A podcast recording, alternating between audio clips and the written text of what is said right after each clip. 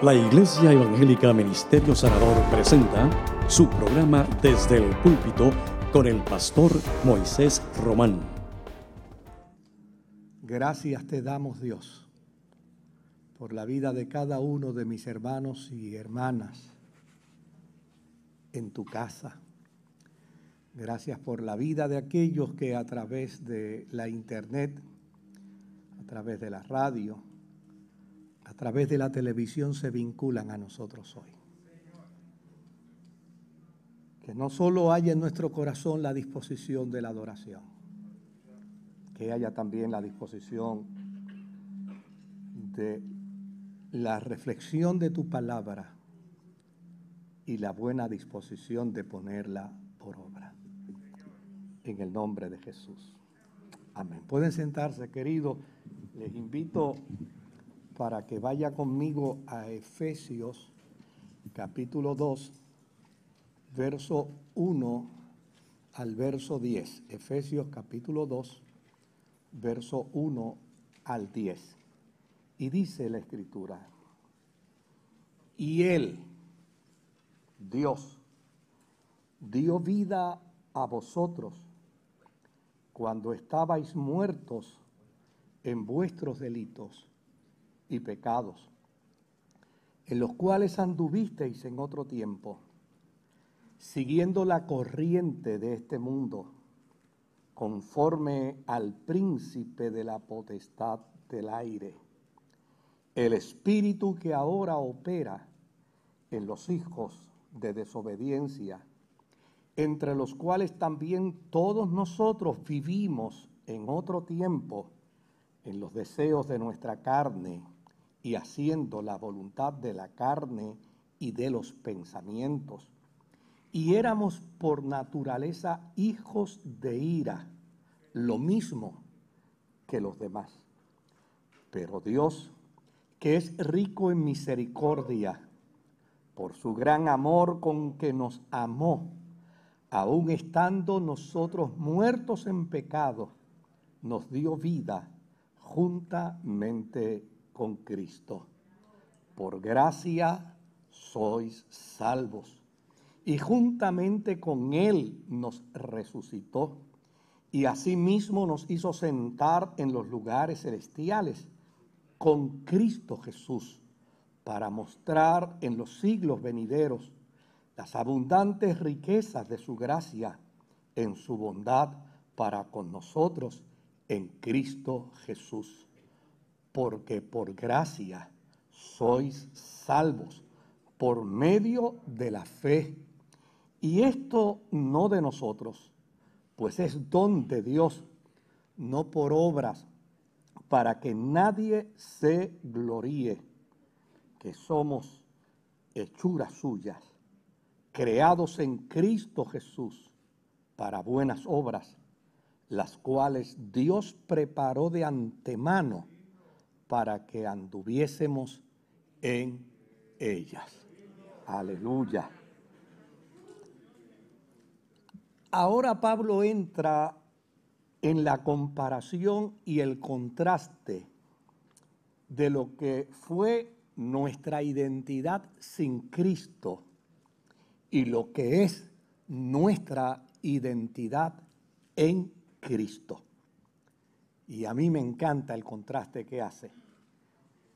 Dentro de estos versos, Pablo hace referencia no solo a la gentilidad, sino también al pueblo de Israel o a los judíos. Si usted nota bien, hay momentos en que Pablo habla de ustedes y hay momentos en que habla de nosotros. Esto para plantear con perfecta claridad que la experiencia de esclavitud del pecado no solamente afectó al mundo gentil, la experiencia de la esclavitud del pecado también afectó a los religiosos de Israel. Dentro de estos versos, Pablo habla y utiliza dos expresiones griegas que a mí me parece que son importantes. Jamartoma, que significa pecado y que desde luego nosotros lo hemos reducido de forma muy simple. Cuando hablamos de pecado, tal vez podemos contar los pecados con los dedos de una mano. Y pensamos que lo que contamos como pecado con los dedos de una mano, eso es pecado. Y fuera de ahí, nada más es pecado. Pues el término jamartoma que utiliza Pablo dentro de esta expresión tiene un significado bien amplio. Pecado es no dar al blanco al propósito de Dios.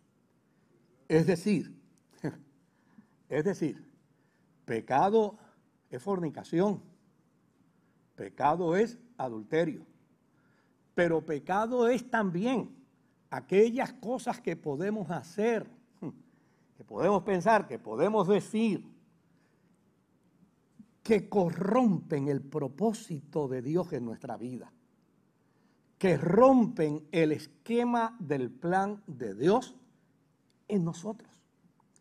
Y desde luego, como de lo que trata el tema de la carta a los Efesios es la identidad de la iglesia, una de las experiencias de conciencia que Pablo quiere revelar a la comunidad de Éfeso es que en la mente de cada hombre y de cada mujer en el servicio al Señor debe estar claro que cada día debe ir caminando en búsqueda del cumplimiento de la voluntad de Dios en su vida.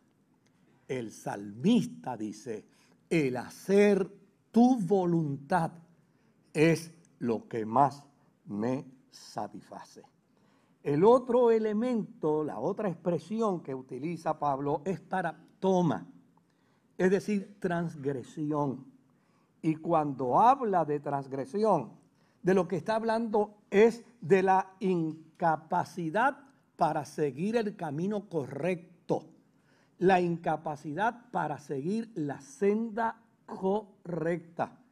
Y desde luego, una de las experiencias más angustiosas que vive el ser humano es que conoce lo bueno, es que conoce lo correcto, es que sabe lo que debe hacer, es que sabe cómo debe conducirse, es que sabe cómo debe actuar, pero el gran problema es que no lo hace que no lo puede realizar, porque hay una incapacidad dentro de su naturaleza pecaminosa que le impide, óigame, yo he conversado con cantidad de gente que sabe perfectamente lo que es pecado, que sabe perfectamente lo que es hacer lo bueno, que sabe perfectamente lo que es hacer lo correcto y lo sabe al dedillo.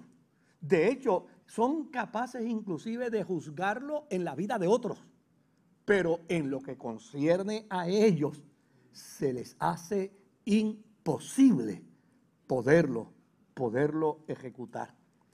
Pablo ubica la naturaleza humana sin Cristo dentro de esa experiencia agónica. El ser humano sin Cristo no puede dar al blanco del propósito de Dios. Y el ser humano sin Cristo no sabe seguir el camino correcto. Por lo general, siempre va en el camino equivocado. En ese sentido, y dentro de esa comparación y contraste, el apóstol San Pablo presenta que este puede ser el resultado de estar en Él o vivir sin Él.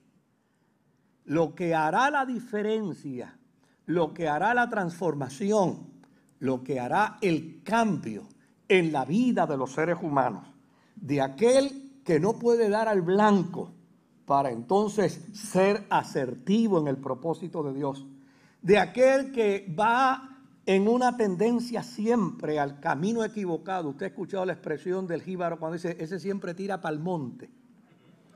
Pues eso es lo que está diciendo Pablo. aquel que no tiene la capacidad para discernir el camino correcto. El apóstol San Pablo va a demarcar que lo que puede hacer la diferencia es estar en Cristo. Es estar en Él. Y como consecuencia de vivir, de estar en Cristo, obviamente el apóstol San Pablo dice que hay una transformación, que hay un cambio, pero como resultado de estar sin Cristo, de vivir sin poder acertar al blanco, sin poder entender el camino correcto, el ser humano poco a poco va matando su inocencia. Yo estoy seguro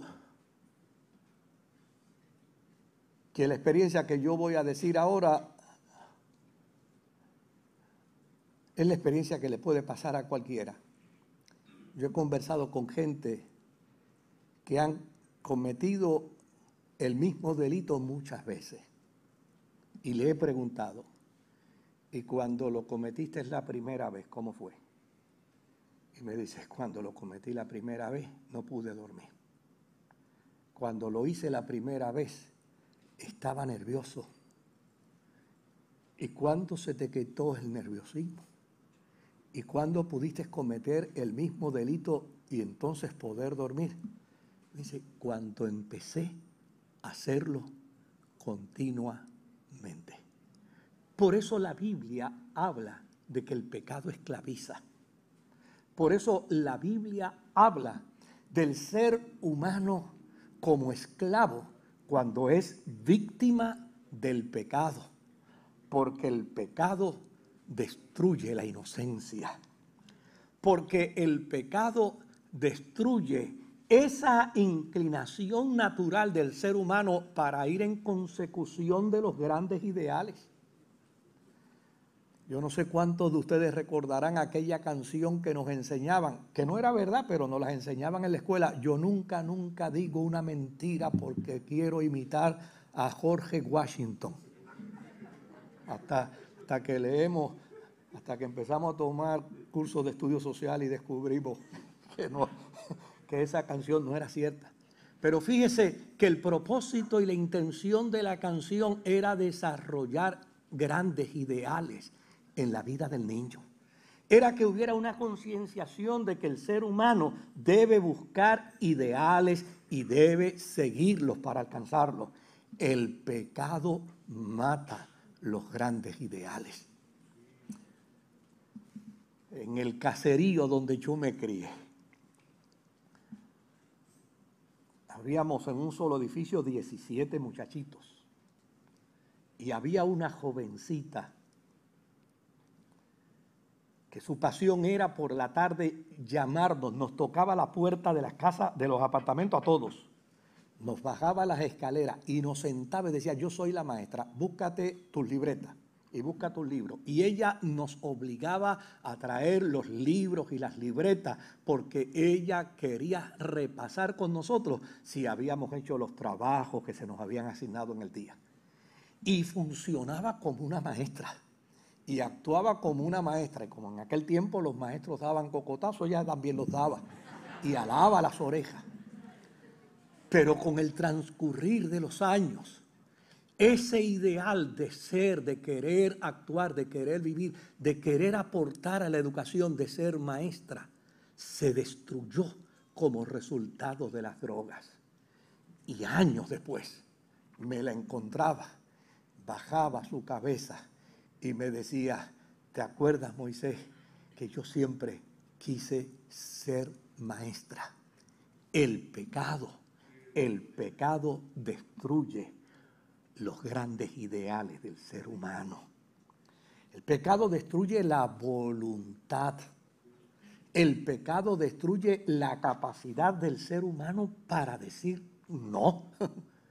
Es todo lo contrario el pecado genera una incapacidad para el manejo de nuestra voluntad, a tal punto que finalmente sabemos que las cosas están malas, Nunca olvidaré, nunca lo olvidaré. El día que hubo en la década del 70 toda una problemática de crímenes en el país y empezaron a identificarse una serie de individuos que tenían algunos de ellos hasta más de 20 asesinatos en Puerto Rico. Y desde luego la policía estaba en consecución de ellos y finalmente logró arrestarse a uno de ellos. Yo estaba en el tribunal cuando él llegó. Lo vi, nos habíamos criado juntos. Me acerqué a él. Me puse en cuclilla frente a él. Y le dije, chico, ¿cuándo tú vas a cambiar? Él bajó la cabeza. Estaba esposado de pies y de manos. Y cuando levantó la cabeza, sus ojos estaban llenos de lágrimas. Y me dijo, Moisés, ¿tú crees que yo no he querido cambiar? Chico, cuando mami se me tira al piso y me besa los pies rogándome que yo cambie, Moisés, yo quiero cambiar. El problema es que no puedo. Cuando la Biblia dice que nosotros, la iglesia del Señor, somos libertos del pecado, nos pone en una perspectiva extraordinaria. Nos hace entender que podemos ir en consecución de los grandes ideales porque tenemos la fuerza y la capacidad para decir, como el apóstol dice, todo lo puedo en Cristo que me fortalece nos da la capacidad para, para desarrollar voluntad, aun cuando dentro de nuestra humanidad podemos cometer errores, aun cuando en nuestra humanidad podemos cometer faltas, aun cuando en nuestra humanidad podemos caer al suelo, pero gracias, gracias a la fuerza del Espíritu Santo y de estar en Cristo nos podemos incorporar nuevamente para la gloria del Señor. Ahora bien, lo interesante de nuestra identidad es que luego de haber estado en la condición humana más deplorable, Dios a través de Jesucristo nos ha dado vida y sentido de dirección para que no desarticulemos su plan, para que no desarticulemos su propósito, porque a fin de cuentas el plan de Dios para la vida de cada uno de nosotros es bueno. El plan de Dios para la vida de cada uno de nosotros es perfecto.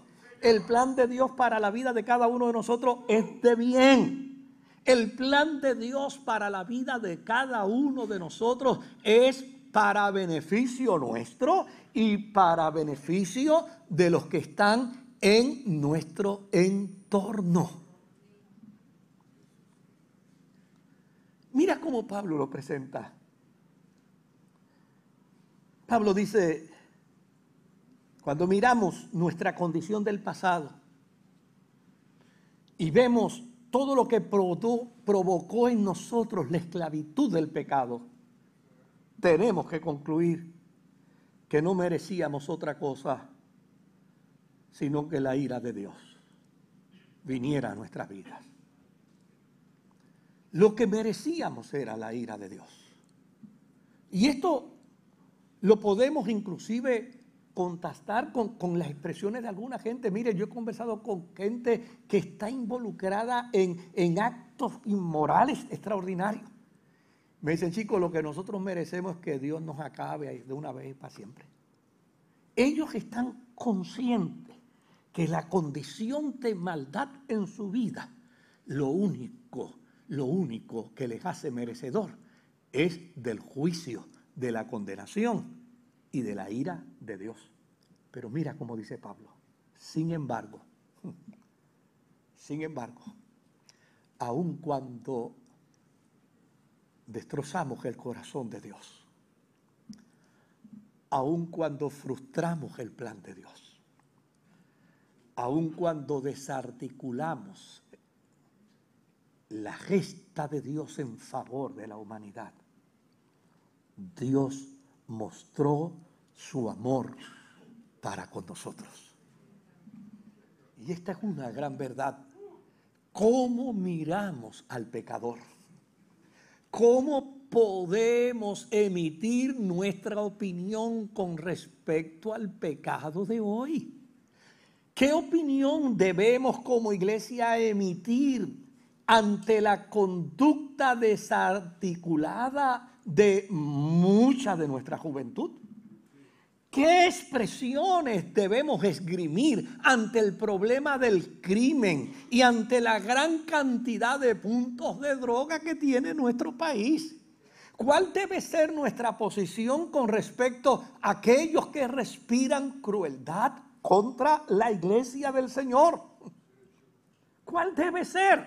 Tiene que ser la misma de Dios.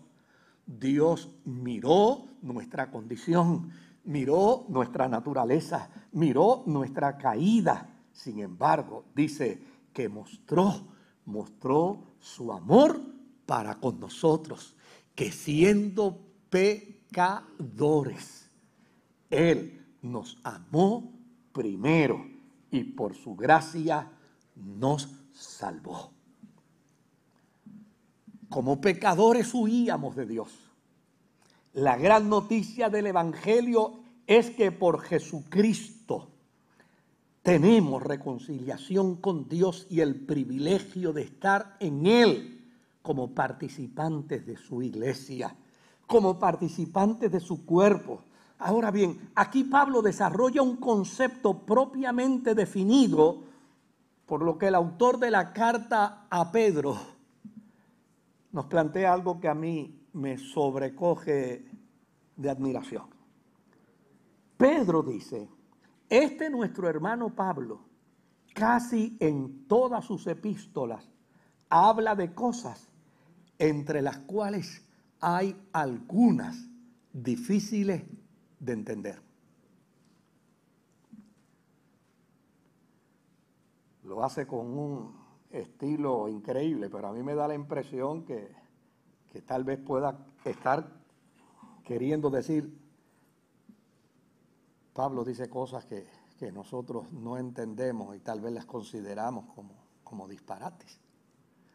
Pablo dice cosas que tal vez, tal vez para nosotros las vemos como esto no fue lo que nos enseñaron a nosotros, esto no fue lo que nos dijeron a nosotros. Pero mira lo interesante, mira lo que Pablo plantea dentro de estos versos. Dios por su misericordia y gracia, aun cuando estábamos muertos en pecado. El que está muerto va en vías de putrefacción. Mira cómo dice Pablo. Aquí es donde se revela el poder de Dios para con la iglesia. Aquí es donde se revela el poder de Dios para con la vida de los hombres y mujeres que confesamos ser el cuerpo de Jesucristo. Dios por su misericordia y gracia, aun cuando estábamos muertos en pecado, nos dio vida juntamente con Cristo y juntamente con Él nos resucitó, haciéndonos sentar en los lugares celestes con Cristo Jesús. Vea usted el poder y la fuerza de Dios operada en la resurrección de Jesucristo. Él no solo resucitó a Jesucristo de entre los muertos, es la tesis de Pablo. Y a eso es que Pedro dice, dice cosas que son difíciles de entender. A fin de cuentas, lo que es importante es que cuando Pablo desarrolla su teología con perfecta claridad, dice, yo recibí esto de parte de el Señor. Vea usted la fuerza de Dios operada en la resurrección de Jesucristo. No solo Dios resucitó a Jesucristo, sino que juntamente con la resurrección de Jesucristo nos resucitó también a nosotros de nuestra muerte pecaminosa y nos hizo indivisible aún en la dimensión de la eternidad. Por eso Pablo puede decir, y usted también puede decir, no vivo ya yo, ahora vive Jesucristo en mí. ¿Qué está queriéndose decir con esto? En el cielo, mis amados hermanos, en el cielo. Cuando Dios ve a Cristo, en el cielo, ¿no? Ah, en el cielo. Todos planteamos y sostenemos que Cristo está sentado a la diestra de quién? A la diestra del Padre. En el cielo, cuando Dios ve a Cristo, lo ve a usted.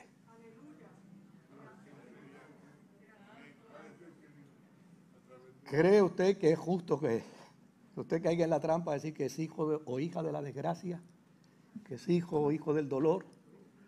Cada vez, cada vez que Dios mira a Cristo sentado en el trono, Dios lo está viendo a usted. ¿Y sabe algo? Todavía esto es más interesante según la tesis de Pablo.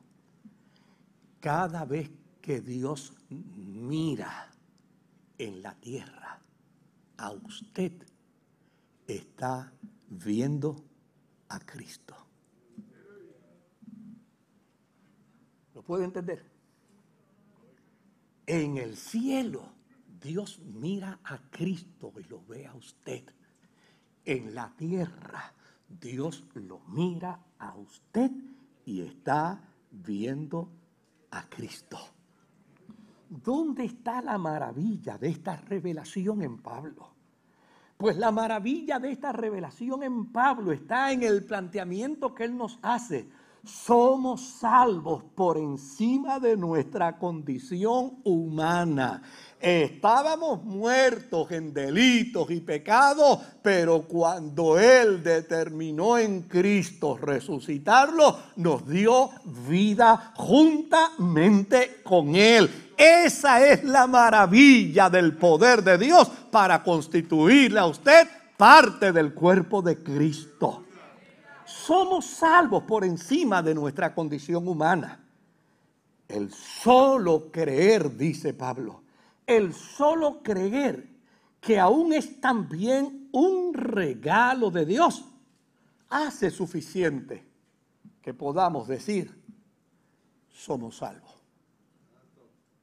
El solo creer, el solo creer que Jesucristo es el Hijo de Dios. No fue eso lo que dice la Escritura.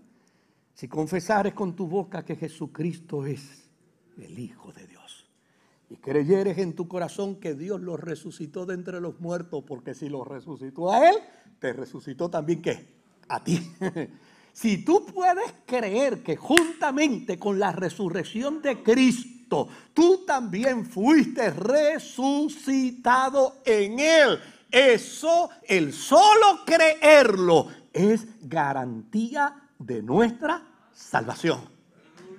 El poder de Dios operado en la iglesia nos hace entender que somos el cuerpo de Cristo indivisible. Estamos representados en el trono de Dios y Cristo nos representa aquí en la tierra ante el Padre. Pablo dice, somos hechura suya. Si el mundo nos desprecia,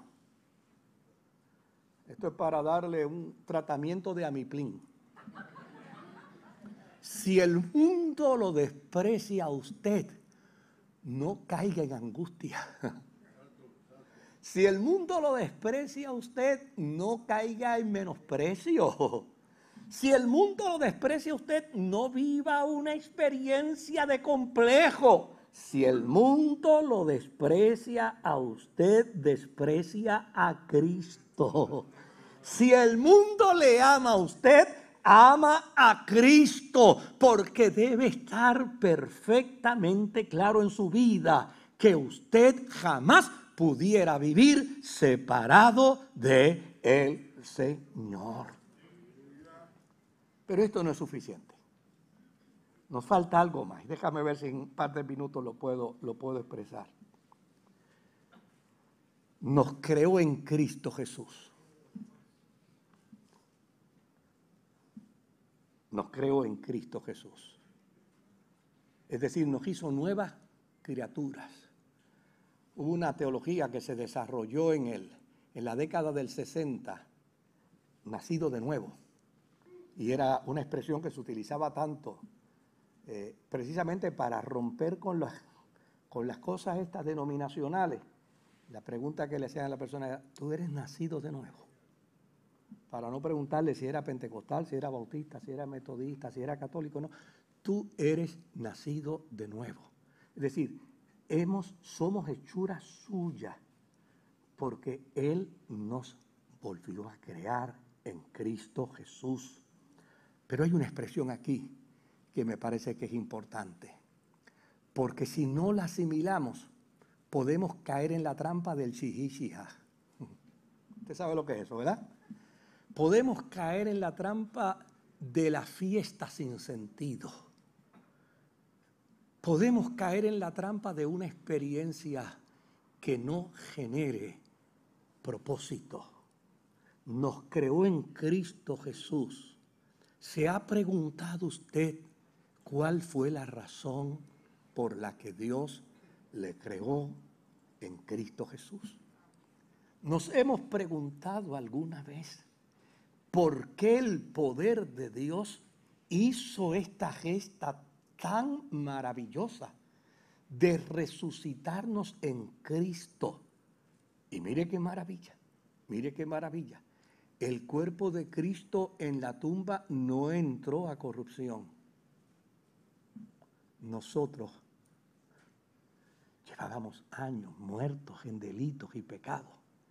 El milagro de la resurrección en nosotros fue más grande. Jesús dijo cosas más grandes que las que yo he hecho vosotros, que vosotros las haréis en mi nombre. Fue una experiencia mucho más extraordinaria. Pero nota bien, ¿para qué lo hizo? ¿Cuál es el propósito que debe cumplirse en nosotros? nos creó en Cristo Jesús para buenas obras, las cuales preparó de antemano para que anduviésemos en ellas. Es decir, la iglesia no solo puede regocijarse por lo que Dios en Cristo ha hecho en favor de ella, los creyentes no solo debemos regocijarnos proclamando lo que Dios ha hecho en nuestra vida, necesitamos conocer el para qué, necesitamos conocer el propósito, pues hemos sido hechos y hemos sido creados para buenas obras. Cada vez que vayamos a actuar, cada vez que vayamos a accionar, necesitamos tener encendida en nuestra psiquis el propósito de Dios. ¿Para qué Dios hizo tanto por mí? Pues lo hizo para buenas obras. La experiencia de las buenas obras las vemos precisamente en el ministerio de Jesús. Yo no vine para condenar al mundo. Yo no vine para juzgar al mundo. El propósito de las buenas obras la vemos en Jesús precisamente cuando perdonó a la mujer tomada en adulterio. El propósito de las buenas obras la vemos en Jesús a través de cada uno de sus milagros y lo que cada uno de sus milagros representa para la experiencia del siglo presente. Es imposible ser el cuerpo de Cristo y estar involucrados en malas obras. Cuando vemos el testimonio en las escrituras de la vida de los apóstoles de la iglesia, una de las cosas que descubrimos es que Pedro y Juan estaban saliendo y de inmediato un paralítico extendió la mano y pidió. ¿Sabe lo que ejemplifica esto? El mundo. El mundo ve a la iglesia y siempre le va a pedir. Y algo la iglesia tendrá que dar. Si tiene oro, dará oro. Si tiene plata, dará plata. Lo avergüenza sería que, que teniendo oro y plata no dé. Pero si no tiene oro ni plata, entonces siempre tiene algo que dar. Y tiene que dar buenas obras. ¿Qué podemos concluir con respecto a la tesis de Pablo?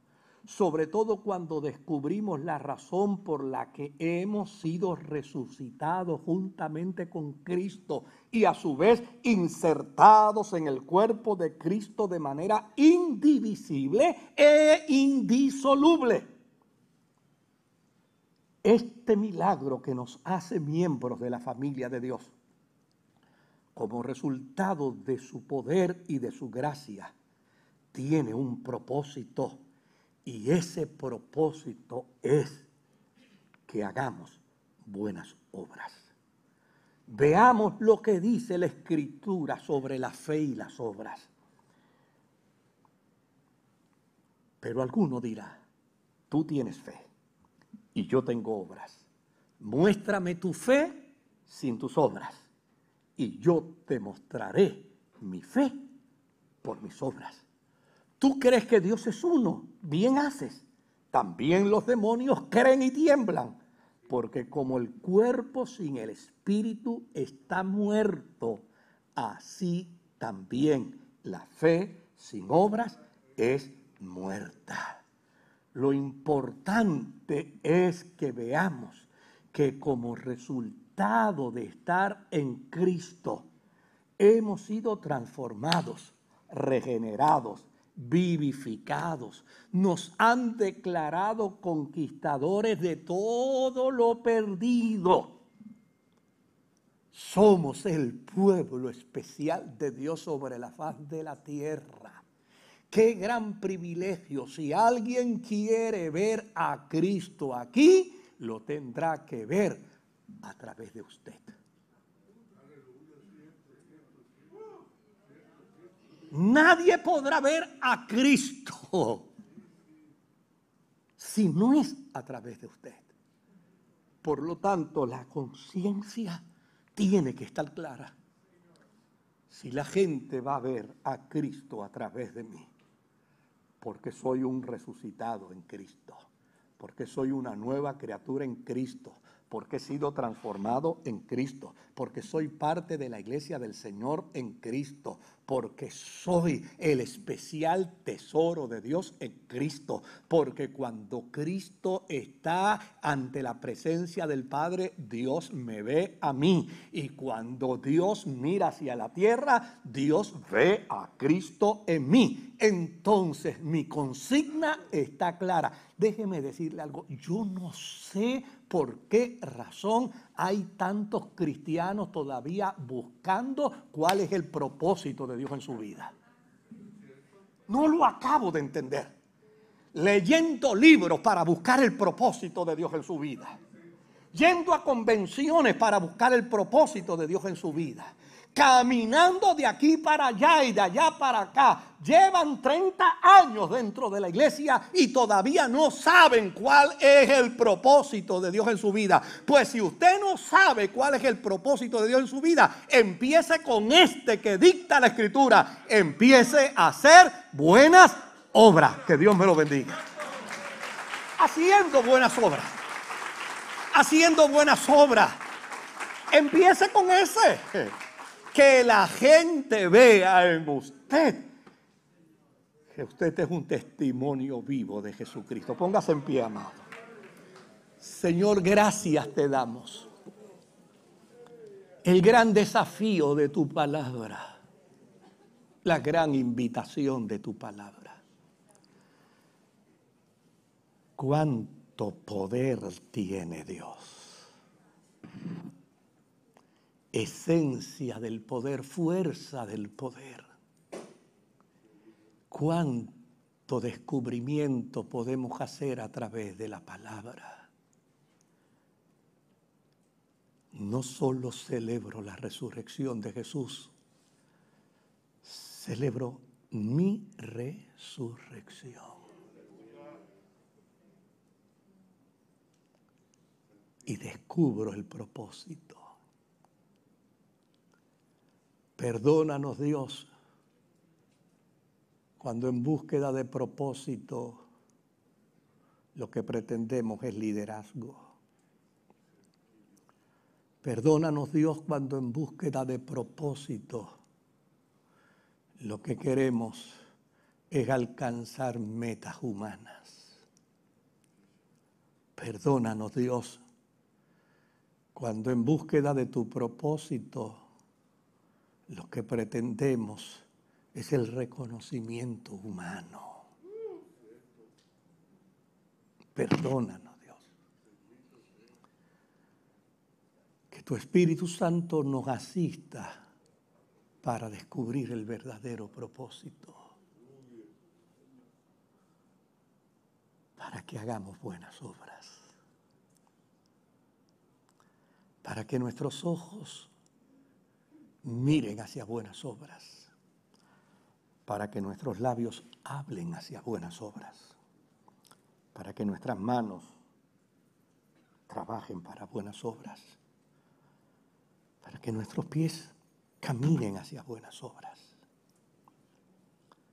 Perdónanos Dios cuando solo nos sentimos satisfechos por lo que has hecho para nosotros, pero no entendemos el propósito y el para qué. Gracias porque tu Espíritu Santo hoy nos asiste. Y vamos descubriendo poco a poco nuestra verdadera identidad. Estamos descubriendo, Señor, todo lo que tu poder hizo para constituirnos iglesia. Y estamos descubriendo el para qué somos tu iglesia. En tu paz salimos de tu casa en el nombre de Jesús. Amén. Dios me los bendiga, Dios me los guarde. La Iglesia Evangélica Ministerio Sanador presentó su programa Desde el Púlpito.